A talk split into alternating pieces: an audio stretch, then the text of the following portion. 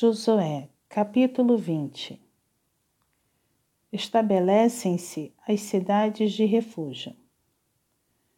Disse mais o Senhor a Josué: Fala aos filhos de Israel: Apartai para vós outros as cidades de refúgio de que vos falei por intermédio de Moisés, para que fuja para ali o homicida que por engano matar alguma pessoa sem o querer, para que vos sirvam de refúgio contra o vingador do sangue.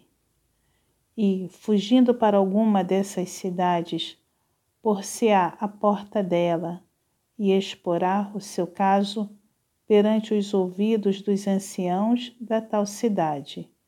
Então o tomarão consigo na cidade e lhe darão lugar para que habite com eles.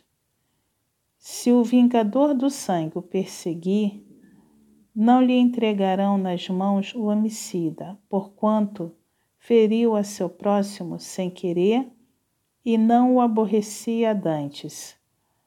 Habitará, pois, na mesma cidade, até que compareça em juízo perante a congregação, até que morra o sumo sacerdote que for naqueles dias.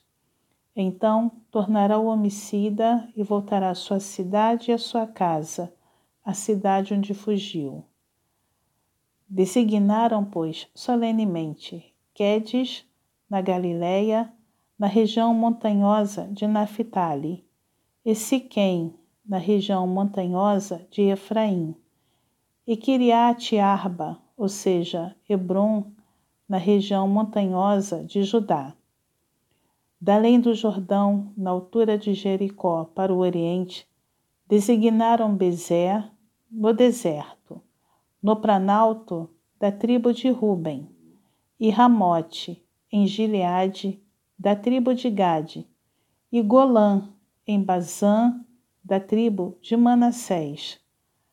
São estas as cidades que foram designadas para todos os filhos de Israel e para o estrangeiro que habitava entre eles, para que se refugiasse nelas todo aquele que, por engano, matasse alguma pessoa, para que não morresse às mãos do vingador do sangue, até comparecer perante a congregação.